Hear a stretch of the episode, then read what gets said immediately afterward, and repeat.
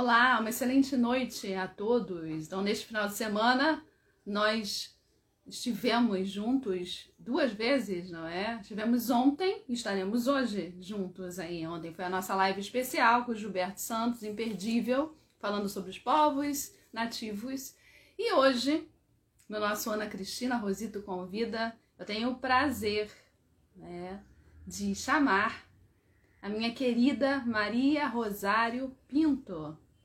Ela é licenciada em Letras pela PUC, natural de Bacabal, do Maranhão. Já no Rio de Janeiro, ela Rosário Pinto, conhecedora das técnicas que envolvem a literatura de cordel, pois fez parte do seu ofício diário por 18 anos, quando foi responsável pela formação do acervo de literatura de cordel da Biblioteca Amadeu Amaral, do Centro Nacional de Folclore e Cultura Popular onde deu seus primeiros passos rumo à composição poética.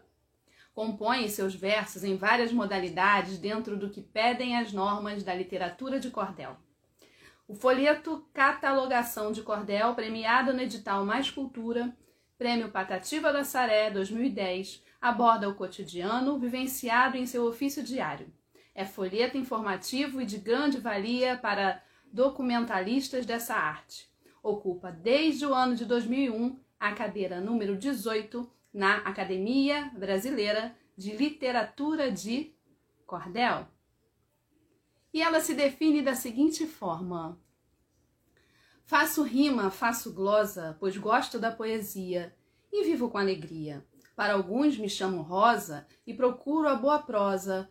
Para tantos sou Rosário tenho espírito gregário dos poetas, sou confrade e sempre busco igualdade como princípio primário. Já temos aí a minha querida sogra Heloísa. Então, acenei agora para a Heloísa. Então, hoje, nossa convidada, Maria Rosário Pinto, que também faz parte do grupo Cordel de Saia. Então vamos falar sobre cordel, vamos falar sobre esse grupo Cordel de Saia e dos trabalhos da Maria Rosário. Estou aguardando aqui a presença de Maria. Vamos ver, vamos ver. Deixa eu botar aqui aguardando você. Deixa eu ver se ela já chegou aqui e eu não vi, gente. Não, ela ainda não chegou. Enquanto ela não chega, então eu vou aqui com a minha colinha falar de todas as pessoas ou todas as empresas ou todos os amigos, enfim, que apoiam o Ana Cristina Rosito Convida. Apoio Cultural, Lubela Folheados e Semijoias. Polo Cultural, Ilha. Lerrique Pilates, que fica localizado em Bom Sucesso. Dili Confiteria, com seus doces maravilhosos sem glúten, sem lactose, que fazem bem para a saúde. Todos esses aí são parceiros que apoiam a live Ana Cristina Rosito Convida. A partir do mês que vem, quer dizer, a partir não, né? Na semana que vem nós teremos o Aloísio conosco aí. Teremos uma surpresa super especial também aí de fora do Rio de Janeiro. Não vou contar, não vou contar, não vou contar. Eu sei que o mês de maio vai ser muito, muito, muito legal. Continuo esperando a querida Maria para que a gente faça aí a nossa live.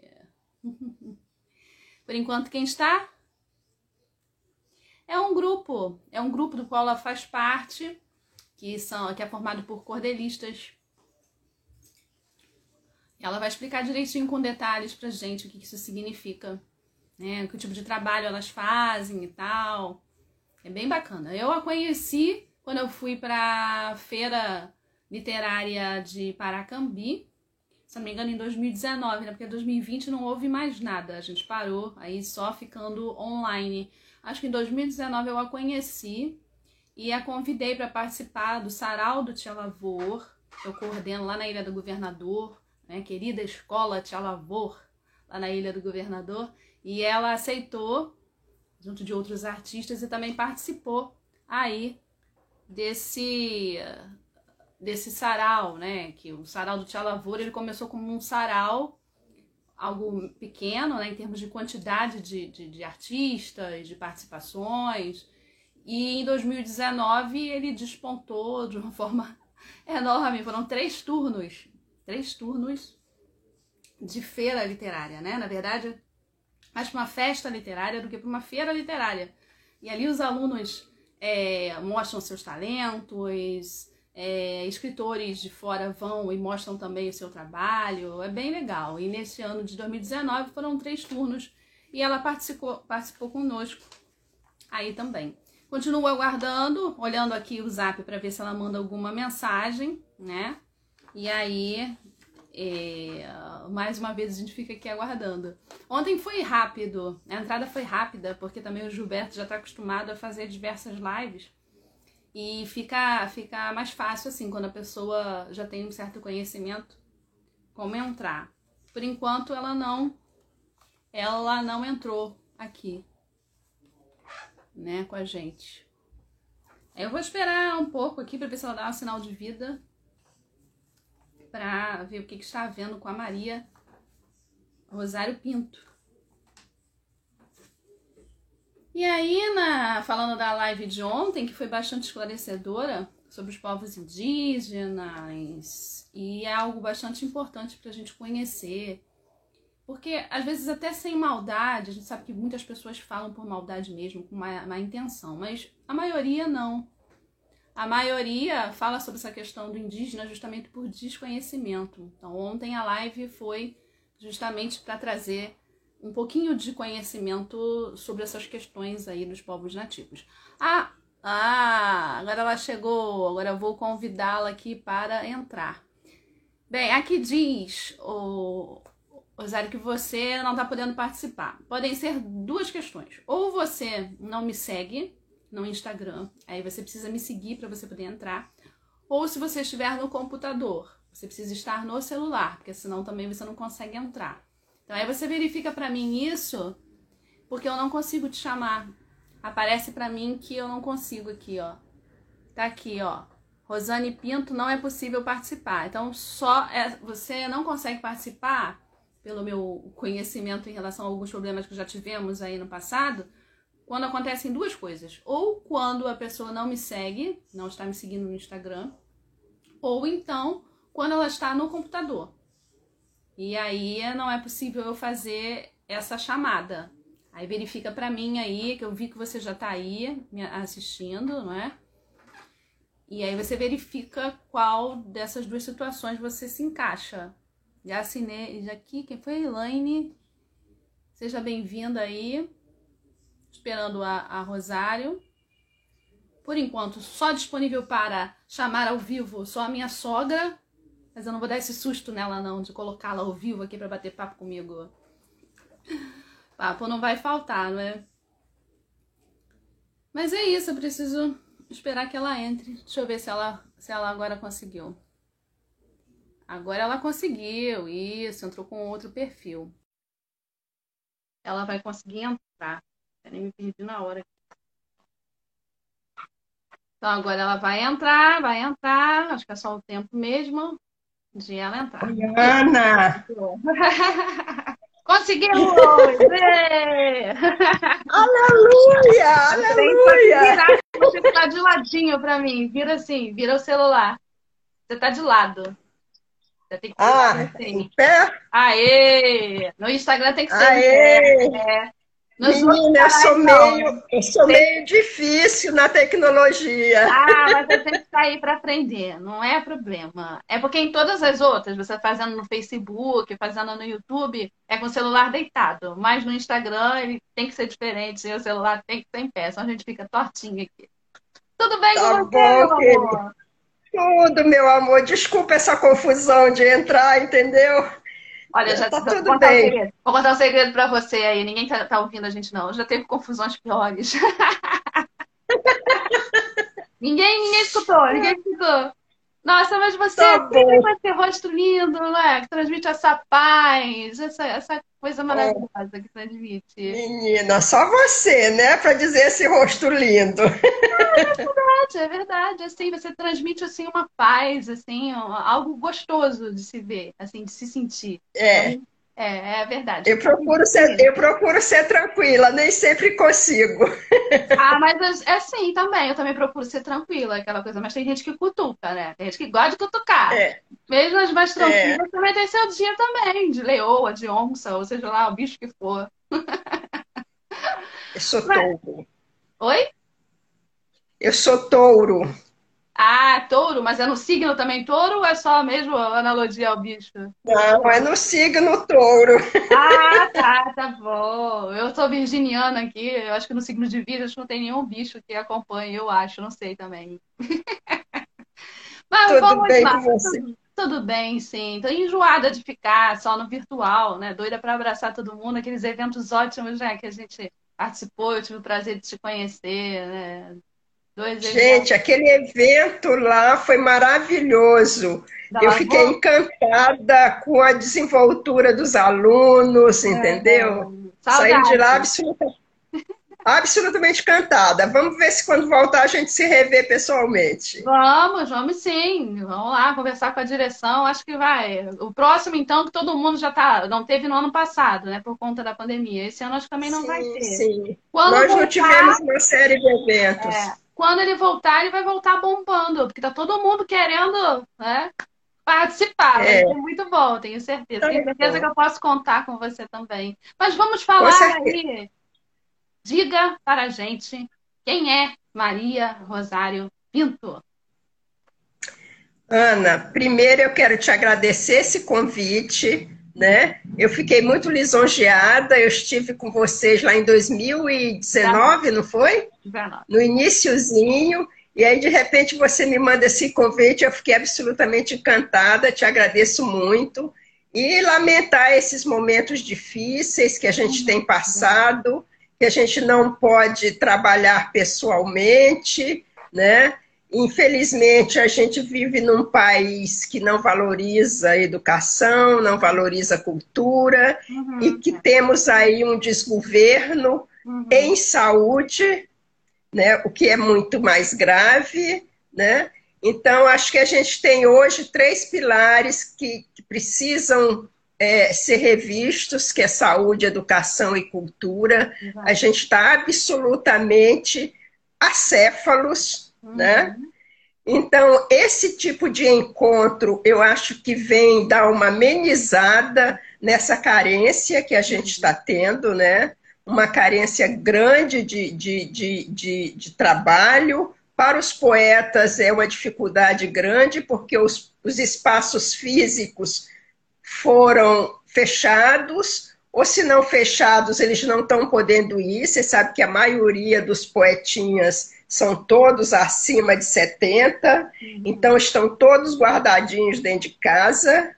Essa semana mesmo eu falei com um poeta e ele está lá, ele tem um espaço no Campo de São Bento, é o poeta João Batista Mello, não sei se você conhece. Não. E ele não está, ele não está indo ao campo de São Bento para expor seus trabalhos e vender os seus trabalhos. Uhum. A feira de São Cristóvão também parada. Uhum. Então isso é uma coisa absolutamente trágica, né, Ana? Com certeza. Então esse, esses encontros são muito gratificantes, apesar da situação mas são gratificantes porque a gente pode conversar um pouquinho mais sobre cultura, e no, no meu caso, a cultura popular, a literatura de cordel, né? Então, o que eu posso dizer de mim?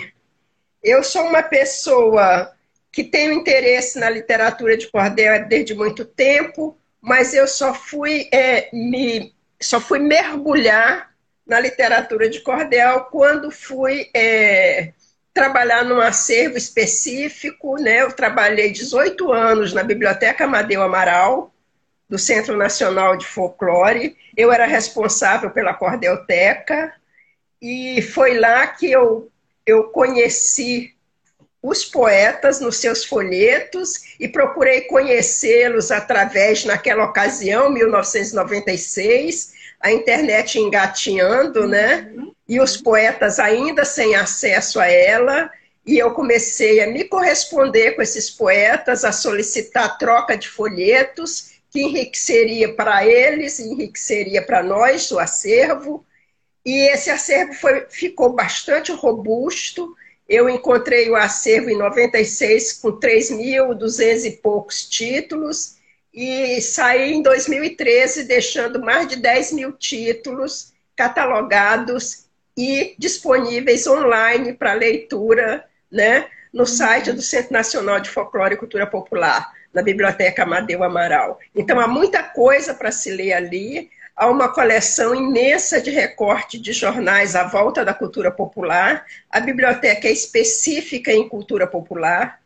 Então eu mergulhei de cabeça tanto no acervo de cordel quanto no acervo né, de trabalhos. Né? Você, você sabe, tem uma estante que a gente cataloga como 81 parênteses 81, que é a literatura, né? E aí eu também mergulhei nesse acervo para melhor me, me calçar para trabalhar a catalogação. Uhum. E com isso, Ana, eu fui, eu fui despertando o interesse de fazer a literatura. Uhum. E aí comecei timidamente, fazia um, umas estrofes, uns versos, ainda meio capenga, ainda quebrando métrica, o que é um, o que é um crime para a comunidade de poetas de cordel, você quebrar a métrica, né? Uhum. E, mas fui procurando estudar, me aperfeiçoar e lendo sempre muitos títulos e naquela ocasião eu, eu, eu produzi para esse trabalho de catalogação um catálogo técnico.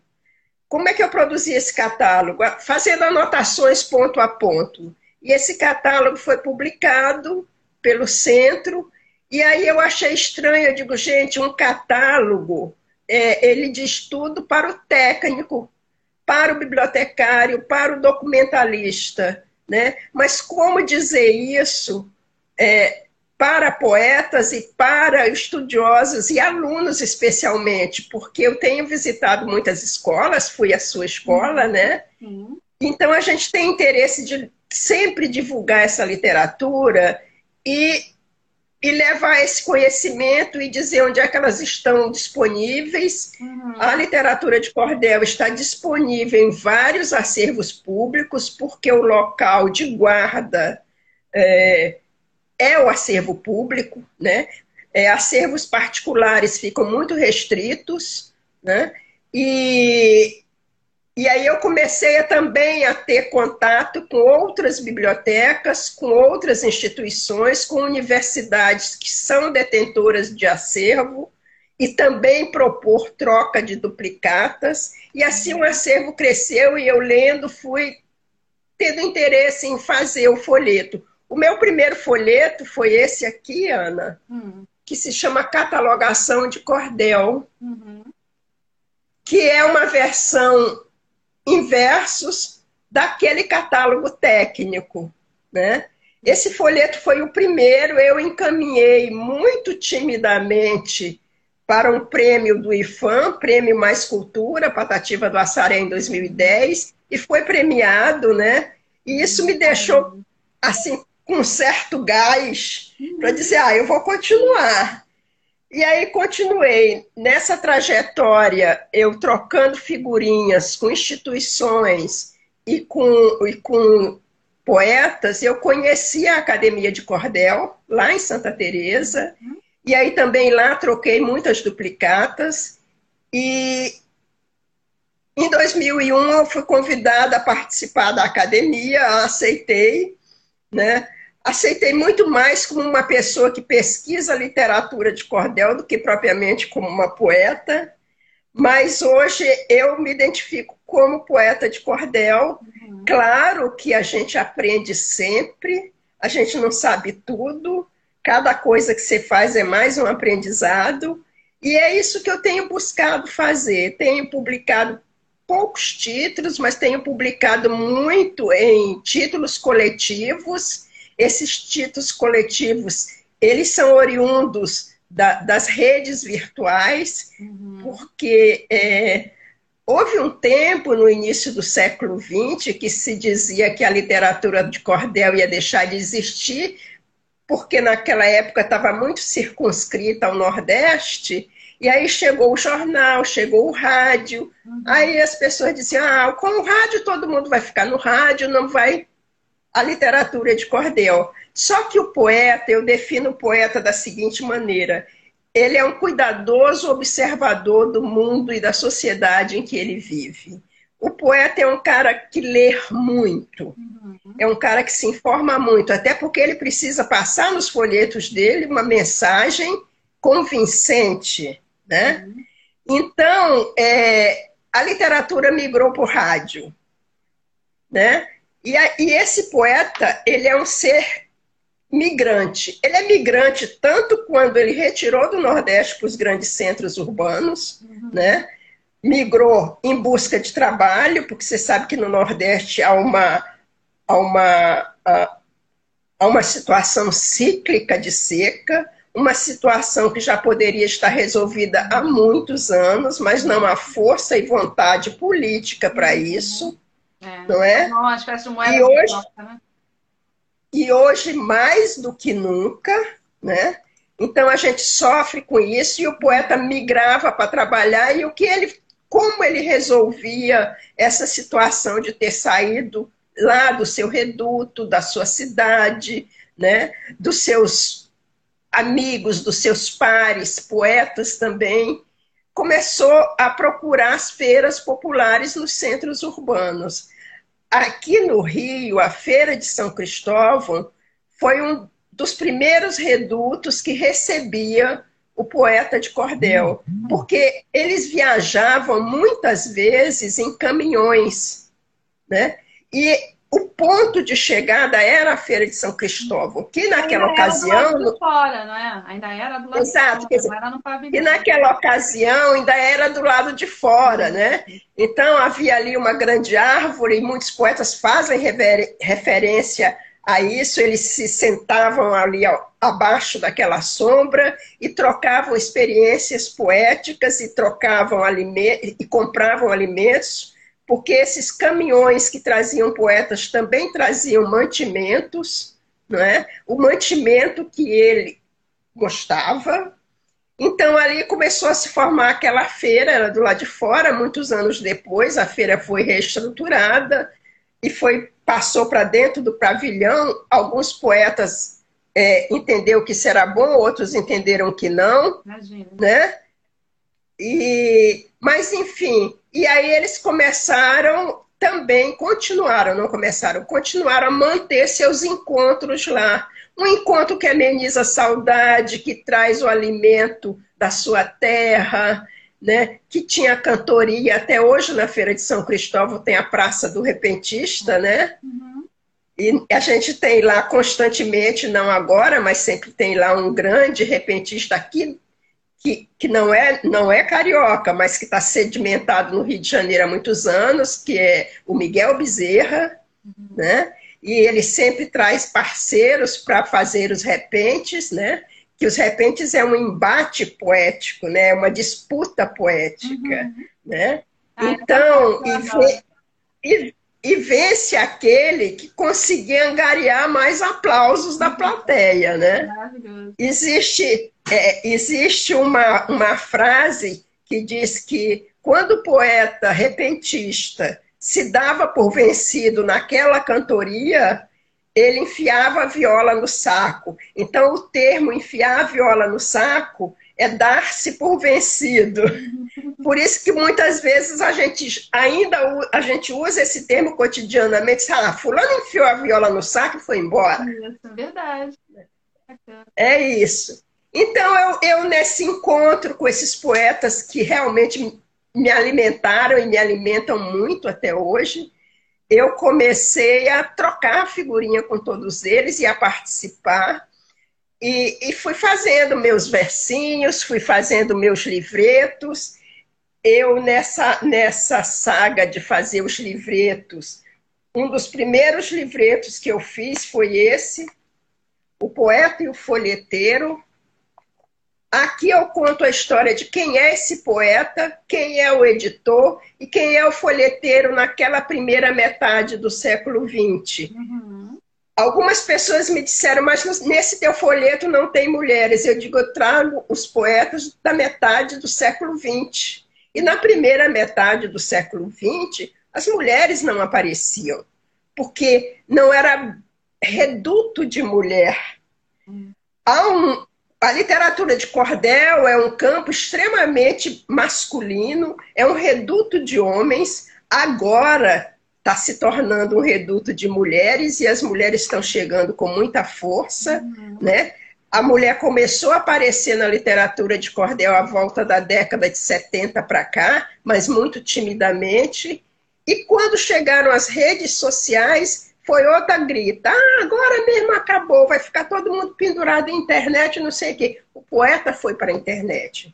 Então, hoje, a grande troca entre poetas de cordel é na internet e nos blogs. Uhum. Todo poeta de cordel está lá no Facebook, eles têm Instagram, eles têm blogs, né?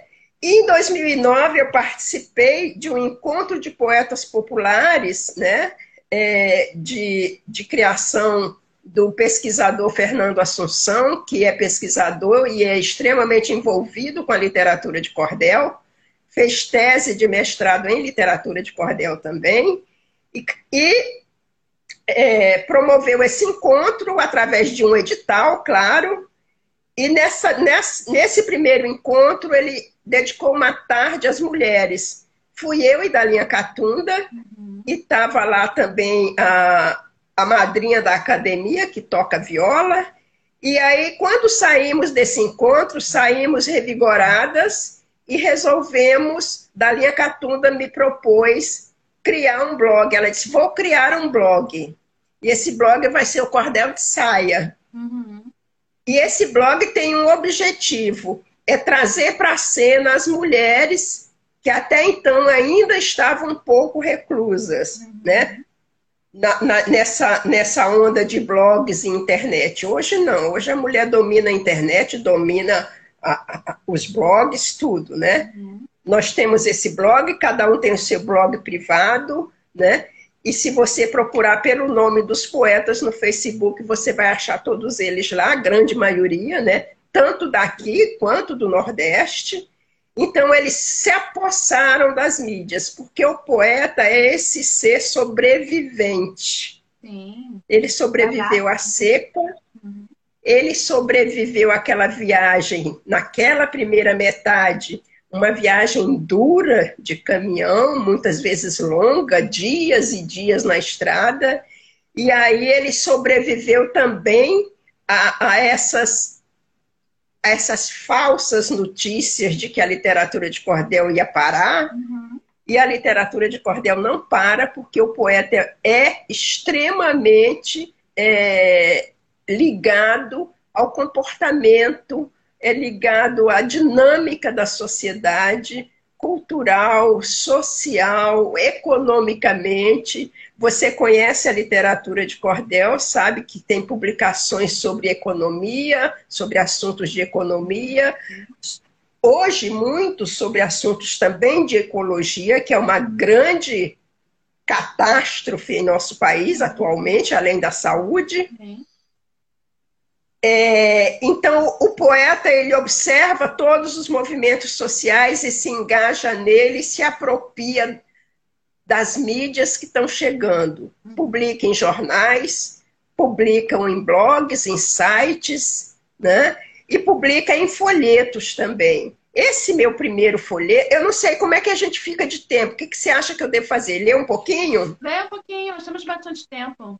Pode deixar que eu controlo o tempo aqui, fique à vontade. É. Tá? Esse meu poema aqui, que eu falo do poeta e do folheteiro e do editor, eu começo dizendo assim: dois figurões importantes neste mundo do cordel. Um compõe e o outro vende, cada qual faz seu papel, marcando assim uma vida de poesia sortida, divulgando o menestrel.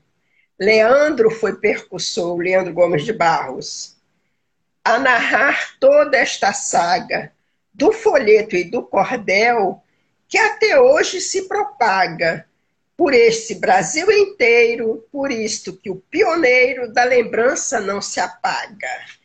E aí lá, lá, lá mais à frente, eu digo que os poetas foram grandes tipógrafos, porque o que havia naquele início da metade do primeiro do século XX eram as tipografias, né? Então eu digo assim, poeta e grande tipógrafo, seus romances imprimia, entregando ao folheteiro, que logo os distribuía, a correr feiras e vilas, com o povo fazendo fila para comprar poesia. Poucos recursos havia, o comércio era precário, mas sustentou muita gente vendendo de abecedário aos romances de amor, de aventura, de terror, pelejas e anedotário. Né? Eu digo, o folheteiro enfrentava todo impasse e obstáculo, andando de sol a sol em busca do espetáculo, de vender, de ver o povo sorrir, pensar, amar, refletir, fazendo do verso oráculo. Esse folheteiro, é, ele adquiria, adquiria não, ele tomava em consignação folhetos com, com os poetas e tipógrafos para vender. E no retorno das suas vendas é que ele ia prestar conta e tirar o seu, né? Eu digo assim, é, com relação a, a, aos dias atuais, eu digo, as ferramentas mudaram. Essa bela profissão, o folheteiro hoje vende folhetos em profusão, mas não nas folhetos em profusão, mas nas redes sociais, não nas feiras naturais, como foi na ocasião. Ai, né? Então é mais ou menos isso. E aí eu comecei a compor nessa linha de pesquisa. Esse folheto é fruto de uma grande pesquisa. Eu cito muitos autores aqui, né? Eu cito, eu cito o, o Rodolfo Coelho Cavalcante, que criou o primeiro congresso brasileiro, né? de trovadores e violeiros. Né? Eu, a, Rodolfo Coelho veio juntar a categoria de poeta cantador, criando a benfeitoria de um congresso pioneiro de trovador e violeiro para orgulho da Bahia espalhou pelo Brasil um ideal altaneiro. Com esse primeiro congresso de trovador e violeiro, no ano 55, implantou com grande afinco, ecoou no mundo inteiro. Esse congresso teve uma excelente repercussão, né? Uhum. E aí eu falo de vários outros poetas e suas aptidões no seu fazer, no seu ofício de fazer poesia, né? Uhum. Então a minha linha de, de trabalho é sempre essa linha da pesquisa, Aí, nessa linha de pesquisa, eu, que sou encantada com os grandes romances da literatura de cordel, né? eu, no, no ano em que o, o, o Pavão Misterioso fazia 90 anos, eu escrevi Nas Asas do Pavão Misterioso, 90 anos de sucesso. E aí eu falo desse pavão, né? Eu falo né, de, de, do cordel viajando, porque o pavão misterioso relata, né, uma história de uma viagem. E aí fui compondo assim. Compus sobre falar de mulher. Sobre mulher, eu compus a mulher e sua trilha, em que eu falo daquela mulher dessa primeira metade que não era vista, que não era reconhecida e que não, que não expunha os seus folhetos, tanto que a primeira mulher, em 1938, escreveu um folheto com uma linguagem totalmente masculina, que foi o Violino do Diabo, O Valor da Honestidade. Pelo título, você já vê que tem aí uma coisa de que. Né, é, é, e que foi a Maria das Neves Batista Pimentel, e ela assinou esse folheto com o nome do marido. Por quê? Ela era filha de editor, ela era filha de poeta e neta de repentista. O pai dela foi Francisco da Chagas Batista, um grande poeta de cordel e editor, e o avô Ugolino Batista, um dos grandes repentistas do Nordeste. Então, ela fez esse folheto numa linguagem absolutamente masculina, Eu vou ler só uma estrofezinha. É um romance, é um grande romance. Vale a pena ler, né? Eu vou ler só uma estrofezinha desse grande romance, né? Em que, em que se diz. Deixa eu ver aqui como é que fala aqui desse grande romance.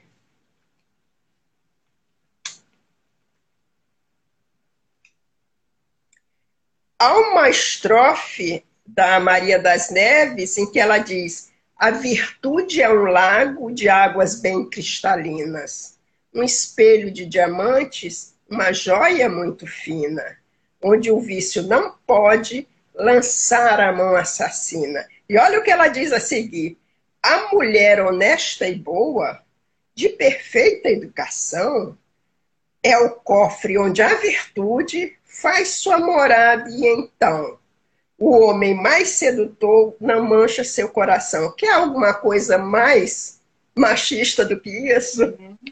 Mas se ela não fizesse com aquela linguagem, ela não ia vender folheto, uhum. né?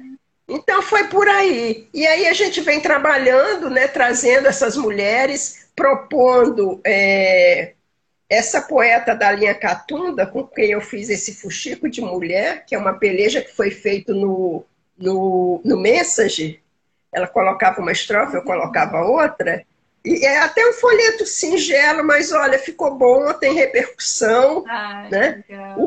Então, esse fuxico de mulher rendeu essa capa, é do xilógrafo Erivaldo Silva, Erivaldo Ferreira da Silva, aqui do Rio de Janeiro, que é um excelente xilógrafo, e você sabe que a xilogravura acompanhou o folheto de cordel desde o início, né? A xilogravura conquistou a sua estética própria, ela é uma arte estética independente, mas e é uma arte antiga, porque vem lá dos papiros chineses, aquelas coisas, né?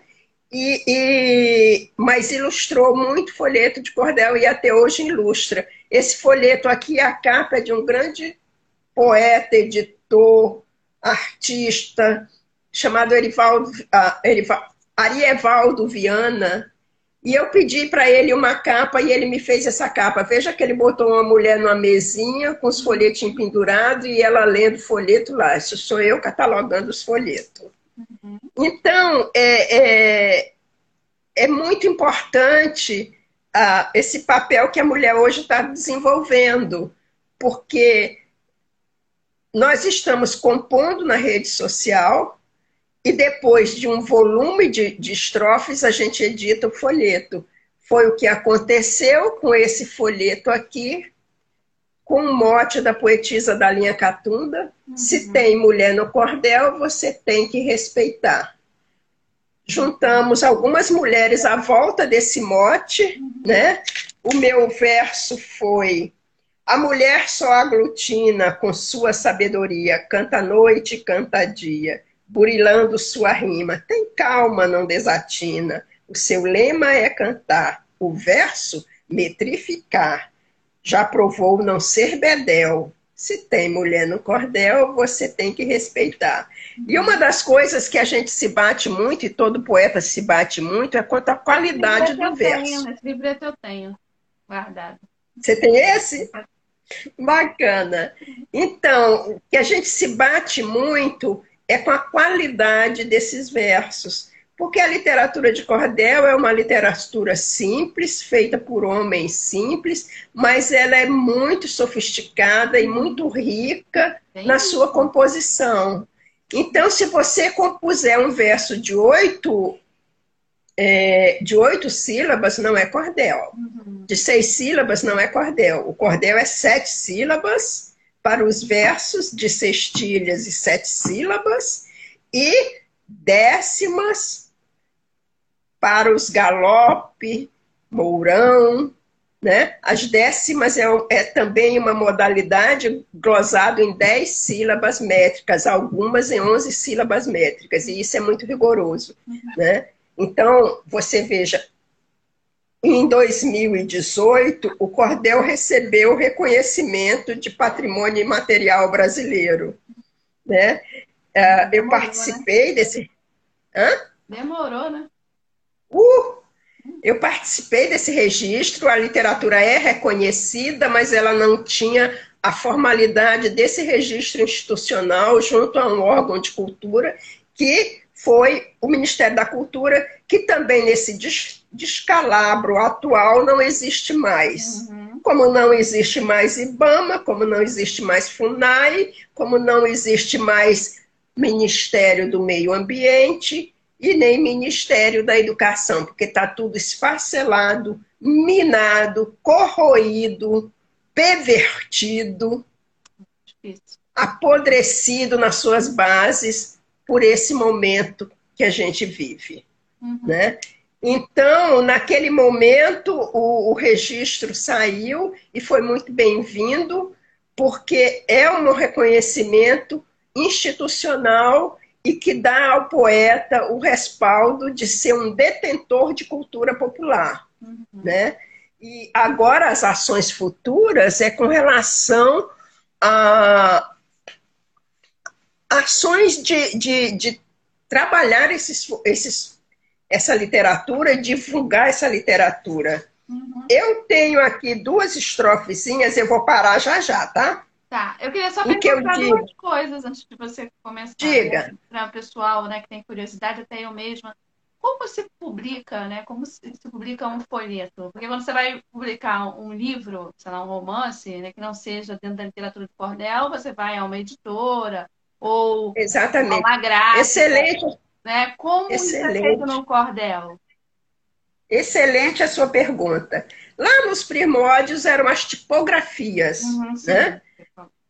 Hoje, o poeta publica em gráficas. Por quê? Porque o mercado editorial não chama o poeta de cordel para publicar. As livrarias não vendem literatura de cordel. É, porque é uma... você, falando, você falando, eu fui pensando nisso, na questão da livraria, que eu não vejo, né? Não vende, não, não tem, não tem. Daí a pergunta.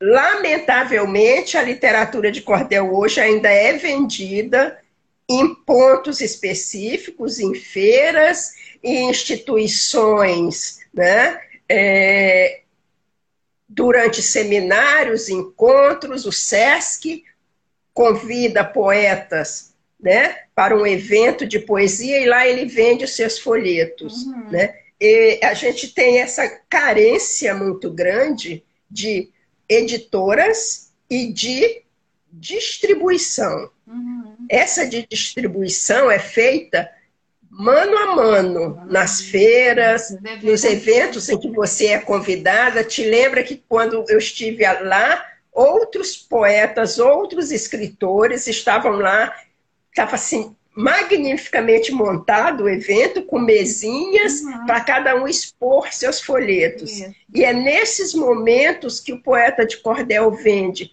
porque não há editoras que editem, que assumam uma distribuição numa rede de livraria, ainda que fosse pequena a rede uhum. de livraria, mas você não compra folheto de cordel em livraria. Mas é interessante porque não é um valor alto. O folheto não custa caro, né? Poderia alguém investir nisso? Pois é. Isso é bom que os livreiros tomem conhecimento, é, né? É. Despertem o interesse. É, para para pensar. Nem pode dizer assim, ah, não, como dizem, né? Ah, não, porque é caro, porque isso não. E vende. E vende também, não é porque pois é. venda. É estranho. Então, com isso, com isso, não se arrecada direito autoral. É. Porque mesmo que o. Nós depositamos folhetos na Biblioteca Nacional, né? Nós, e, esse, e esse depósito significa um, um, um registro autoral, mas nós não temos um órgão que acompanhe essa venda, porque essa venda é individual. Uhum, uhum. Ela é feita pelo próprio poeta, o próprio poeta edita. Eu pego meus folhetos e mando para uma gráfica editar, pago a edição, e quando vou a algum evento, levo os folhetos, e isso todos os poetas fazem, uhum. para ocasionalmente vender ali naquele evento. Uhum. Então, há uma carência grande de editor e de distribuidor. Existem editoras específicas de literatura de cordel, mas é uma meia dúzia de poucos. Existe no, no Ceará a editora Tupinanquim, Queima Bucha, que só publicam literatura de cordel. Em São Paulo havia a editora Luzeiro, não sei se você conhece alguma edição da Luzeiro, é aquele folheto maior Sim. com capa em policromia, uhum. né? A Luzeiro, a Luzeiro acabou.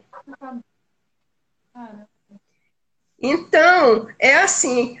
Então, são poucas as editoras. No Rio, não tem. No Rio, você publica em gráficas. Uhum. Eu publico numa gráfica do Juazeiro do Norte, porque me sai mais barato, uhum. apesar do frete.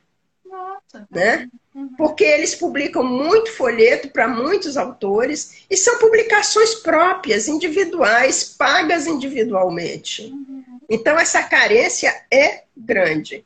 Não há um investimento público né, em edição e em distribuição. Uhum. Isso é uma carência. É, e eu queria fazer uma outra pergunta para você em relação à Academia né, Brasileira de Literatura de Cordel. Se, claro que não agora, com a questão da pandemia, a gente sabe que não estão acontecendo eventos presenciais. Mas se, é, é, quando voltarmos à normalidade, assim, botar entre aspas, é, ex, é, existem eventos na academia para quem não é da academia? Não. Não. não. a academia não tem um espaço de reunião uhum. para, para oficinas, para encontros, para saraus. levar aluno. Olha, olha como a cabeça, a cabeça trabalha. Não, você pode levar alunos lá. Você pode levar alunos lá para adquirir folheto, uhum. entendeu? Mas não, Mas não existe um espaço em que se diga, olha, no dia 25 de abril, a academia está realizando um sarau de mulheres cordelistas. Pode ser ótimo se tivesse, né? Pois é, mas não tem. Né? Não tem. Então, esses eventos. Ela foi jogando a sementinha dos eventos.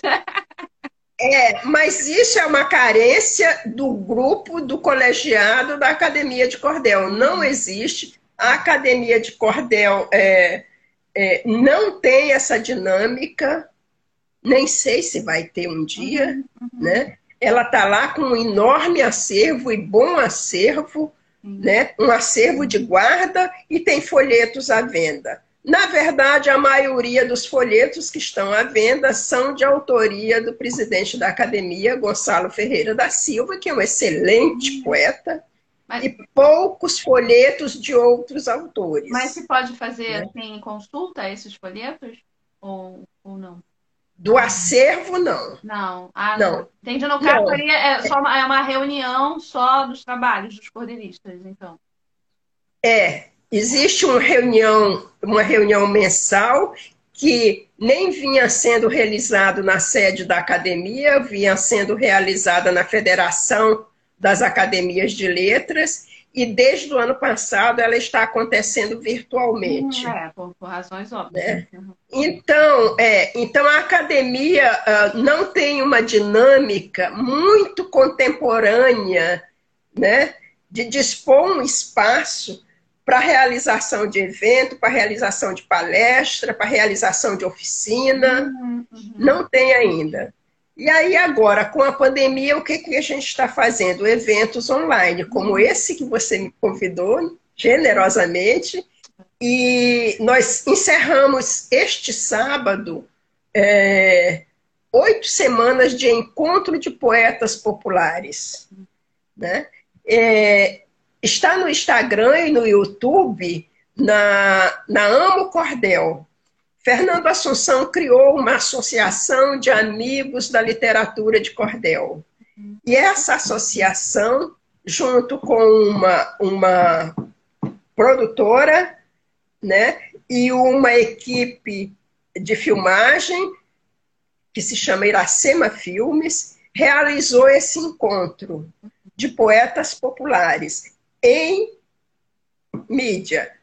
Né? E é uma coisa que deu deu muitos frutos. Se você tiver a oportunidade de ir lá no YouTube chamar, ou no Insta, uhum. chamar Amo Cordel, você vai ver os encontros, se tiver interesse, e são muito interessantes e foram muito riquíssimos, uhum. você pode assistir, tá lá uhum. guardado. Boa. E ano que vem, certamente, teremos outro encontro. Uhum.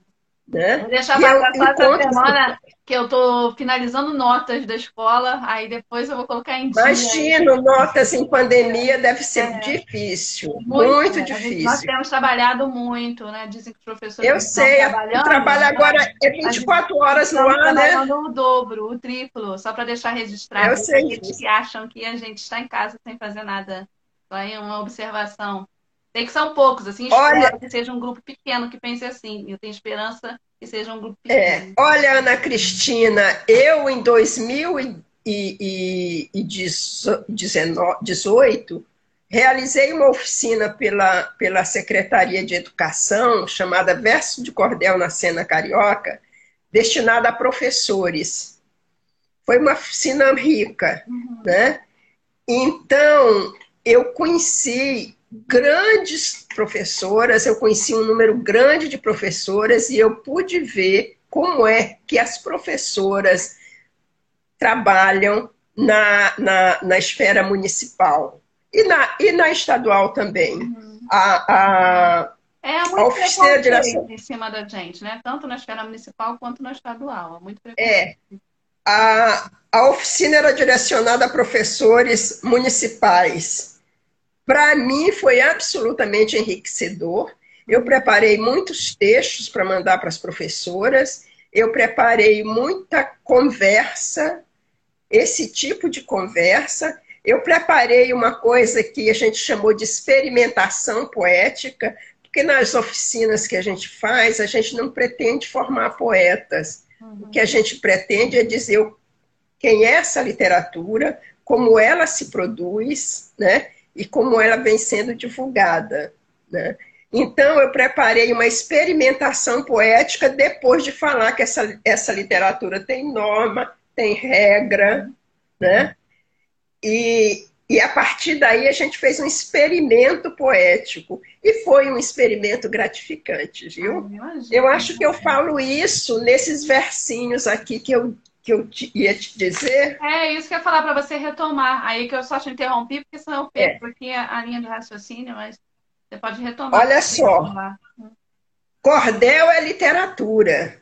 Vem de antiga tradição. Por ele tem afeição. Reflete nossa cultura. Tem regra, tem estrutura. E do homem já foi reduto, seja erudito ou matuto mas finalmente a mulher chegou com sua colher e mexeu nesse produto. Ai, que maravilha. Quando eu falo de patrimônio, eu digo: cordel é patrimônio, mais uma etapa vencida, seguindo uma nova lida. Calmos e sem pandemônio, poeta urbano ou compônio, hoje somos detentores. É mote salvaguardar e nesta causa apostar, buscando novos leitores. Porque até uma coisa a gente tem que dizer, cordel é literatura. Isso já não está tão já não está tão é, desprestigiado assim. Até porque esse registro trouxe mais um item ao prestígio. Uhum. Mas você sabe que antigamente ah, a literatura de cordel é bobagem. Pois é, gente. Só que a literatura de cordel é, é uma literatura reflexiva que parte de uma observação social e que parte de uma análise de, de, análise social, análise do cotidiano, análise das vivências do cotidiano. O poeta compõe sobre a biografia de determinada personalidade, ele compõe sobre os danos ao meio ambiente, porque por enquanto a gente só fala de danos, né? Compõe sobre a educação, uhum. educação, né? o processo de educação. A maioria deles frequentam escolas, compõe sobre educação, compõe sobre a vida cotidiana, compõe sobre determinado, determinada manifestação cultural, compõe sobre, sobre festas populares, sobre religiosidade popular. E então o leque de temas é total, porque não é um tema ou alguns. A literatura de, de cordel aborda todo e qualquer tema. É, né? e falando, e aí... falando da rapidinho, falando da que é a festa literária do Lavor, né, que são muitos autores, e a gente não consegue é, focar do jeito que, que o autor merece naquele determinado trabalho. E aí, depois, quando nós voltarmos presencialmente, eu vou fazer um trabalho com as minhas turmas para falar especificamente da literatura de cordel. E aí já fica aqui o meu convite a você e a todos os cordeiristas que desejarem participar. Pois é. Eu vou, eu vou te dizer que eu estenderia esse convite, porque eu trabalho em parceria com a poetisa da linha Catunda. Sim, claro, claro. E, ela até e foi, nós iríamos. Foi? Ela foi no sarau? Ela foi. Não, não foi porque ela estava viajando. Ah, eu convidei, não foi? E aí depois ela não pôde. Foi, você convidou e eu te falei que ela estaria viajando. É. é. Então, o que, que acontece? Que aí a gente vai falar de cordel de mulher, a gente vai falar de, de, de dessa, desse, desse rigor poético e dessa sofisticação poética. Uhum. Não é uma literatura qualquer, Não. é uma literatura rigorosa e é uma literatura que permite a adultos, jovens e crianças uma reflexão, uhum. porque existem os folhetos infantis e que tem grande aceitação nas oficinas dos pirralhos, dos pequenininhos, né? Eu não tenho folheto infantil, mas tenho amigos que vão às escolas é, né? para atender a camada menorzinha e é uma festa. É, eles são os povos. É uma festa. É. Então, o que eu tenho que dizer sobre as professoras Sim. é que o que eu vejo nas professoras é uma luta, talvez igual a nossa, muito pessoal. Porque eu vejo o professor tirando do bolso para realizar evento. Uhum. Essas professoras que eu conheço, os eventos nas escolas delas saíam do bolso. Uhum. Porque a escola uhum. não tem uma dotação para realização de atividade, nem para convite a autores. Uhum. Né? Tanto que quando nós vamos às escolas, a gente não tem cachê, porque a gente é, sabe que a escola não tem disponibilidade para cachê. Como, é, não tem né? como, não, é. Então, a nossa demanda com as escolas, quando vamos às escolas, é tipo a condução, uhum. se a gente não tiver condução própria, eu não tenho, por exemplo, uhum. a condução e levar folhetos para expor. Sim. É a nossa demanda. Mas a gente vai às oficinas, independente de cachê, porque é assim que a gente divulga essa literatura que tem que ser salvaguardada, divulgada, uhum. né? É, eu ia te falar sobre o patrimônio, né? Eu digo, o cordel é patrimônio, mais uma etapa vencida. Eu já li isso. Já leu, mas se quiser já... de novo, fica à vontade. é para Não, eu vou te falar do poeta, eu vou te falar desse poeta atento que anda em todas as. que anda em, em todos os assuntos, e que o poeta é uma pessoa extremamente lida. Tem, hoje não existe mais essa mentalidade, mas existia a mentalidade de que o poeta era analfabeto. E lá no início do século, aquele poeta, havia os poetas analfabetos e que tinham essa métrica rigorosíssima. Por que, que eles eram capazes de exercer essa métrica rigorosa? Porque a literatura de cordel é um texto que vem da oralidade. Uhum.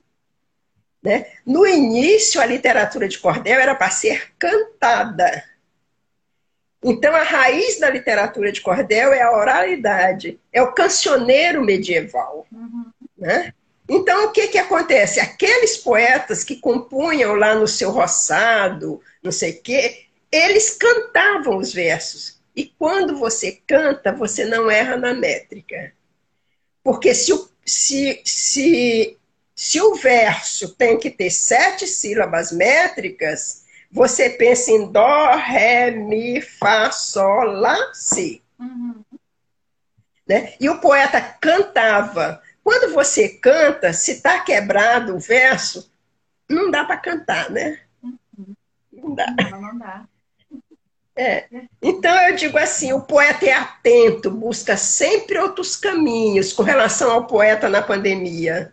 Publica em outros cantinhos, e nunca perdendo o alento, e não cultiva lamento. Com sua feira fechada, o poeta de bancada publica no virtual, plataforma digital e atende a toda chamada.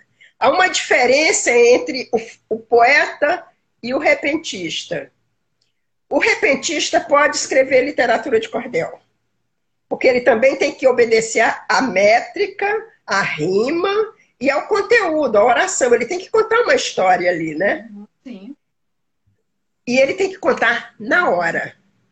O poeta, você vai à feira, ele está lá cantando, ele olha você e resolve fazer uma estrofe para você e faz. Uhum. Agora, o poeta de bancada é aquele que ele não é repentista. Tem alguns que são, mas ele não é o repentista. Porque o repentista é um poeta de evento uhum. E não de escrita. Né? Ele canta, ele participa de um, de um, grande evento, de um evento musical, de um evento em que ele vai levar sua viola, vai cantar. Né? Então, o que, que acontece? É, ele, o, o, o repentista, tem que ter esse rigor também na métrica. Senão, o evento dele não tem sucesso. Nossa, eu tô com uma saudade da feira de São Cristóvão. Do que você tá falando, eu tô com uma saudade. Você vai falando repentista, vai falando, eu falei, gente, eu fico morrendo de saudade. É. E tem, e tem várias. Você conheceu na feira de São Cristóvão o mestre Azulão? Não, não conheci. Gente, meu mestre, ah. meu mestre, já faleceu. Coisa mais linda e um excelente poeta. Ah. Eu estou desenvolvendo agora uma pesquisa sobre o mestre Azulão, uhum. que é um poeta que eu sempre, sempre, sempre gostei. Eu fui convidada na Rádio Roquete Pinto para fazer uma homenagem a Azulão. O, você conhece o, o Honorato, né? Severino Honorato. Sim. Severino Honorato ia na, na, na Rádio Roquete Pinto fazer um evento e, e me chamou para ir. Ele disse, Rosário, vou falar de Mestre Azulão, você não quer ir? Eu digo, vou. E aí depois eu fiz umas estrofes dedicadas a Mestre Azulão. Posso ler? Pode, aí eu só vou, a gente vai então, a gente já está já estourando o tempo, eu podia ficar aqui te ouvindo falar, falar, falar. E aí a gente vai encerrar. Não, então, faz assim. Não, faz assim. Você pergunta o que mais tem a perguntar e depois eu leio. Não, eu só, assim, a gente faz assim, porque perguntar mesmo, eu não tenho mais assim que perguntar, né? Porque você foi trazendo cada coisa maravilhosa e as coisas foram se encaixando, e, enfim, é, você deu um show aí. Não tenho nem que dizer, só agradecer. É, eu só quero agradecer a você pela presença e a todos que estão conosco, que eu não consegui ler os nomes, né? Que eu fiquei aqui apaixonada por ela, eu sou apaixonada por ela, por literatura de cordel, eu fico aqui assim, ó. E é uma pena que o tempo está acabando aqui. Então aí eu agradeço a todos que estão presentes, agradeço aqui a minha querida Rosário. E depois a gente vai fazer outros eventos juntas. Já estou aqui maquinando, que minha cabeça não para. Eu e vai ser um prazer que você esteja Pois conosco. pode maquinar à vontade, viu? Ana Cristina. Meu marido que tem até medo. Entendeu? Você está parado, está pensando em quê? Ele fica até com medo, está inventando alguma coisa, que a minha cabeça não para. E aí, então, a gente é, encerra com a mensagem que você queira dizer aí e com o, o texto que você vai ler. Pode ser? Pode. Bom, eu quero principalmente te agradecer agradecer esse convite, as pessoas que estão dedicando tempo a nos ouvir, né? E te dizer que, para mim, é, é, é, extremamente gratificante quando uma professora me liga me pedindo alguma coisa. Às vezes elas me ligam e dizem, Rosário, eu quero fazer com meus alunos uns versos. Eu posso mandar para você e você dá uma burilada? Eu digo, olha, você manda para mim, eu não vou refazer o teu verso, eu vou apontar onde quebrou. e aí você arruma. Não, não me dá ideia. E aí você arruma, né? Porque já pensou? A demanda não ia dar conta, né? Eu vou dizer um, um, um, uma estrofe sobre mim. Tá bom.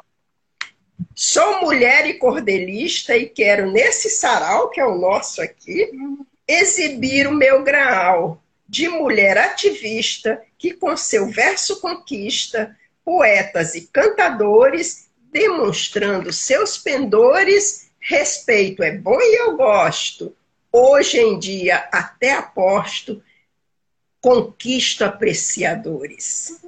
Uhum, Você acha que dá tempo de ler sobre Mestre Azulão? Vai, lê mais um pouquinho, pode ver. A gente já passou do tempo aqui, mas vai para a gente encerrar. Vai, você pode tudo, vai. Tá. Azulão, grande poeta, é gente como você, no Olimpo conta histórias do Brasil que a gente vê. Faz do seu verso machado para torar cabra safado que faz o povo sofrer. Na Rádio Roquete Pinto, fui falar de azulão com, e, com, e com grande satisfação. Não, fui falar de azulão com muita satisfação. Falar de bardo me agrado, em pauta sofisticada, nossos mestres de cordel, que foi sempre um menestrel, sua vasta produção nos fala ao coração, merece tanto laurel. Com Severino Honorato e também Edinaldo Santos, ele afiou muitos cantos, observamos o formato, recompomos o, o retrato de nosso mestre azulão. Ele adotou este bordão, foi poeta e repentista, na verdade, um grande artista, no shot e no baião.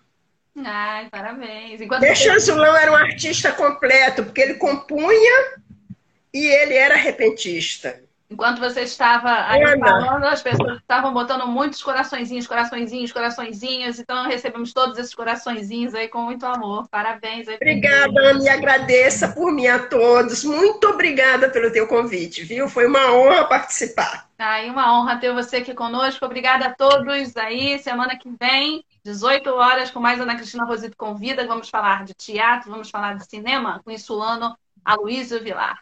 Um beijo grande, Rosário. Fica com Deus. Beijo, meu amor. Adorei. Tchau, também. Obrigada. Tchau.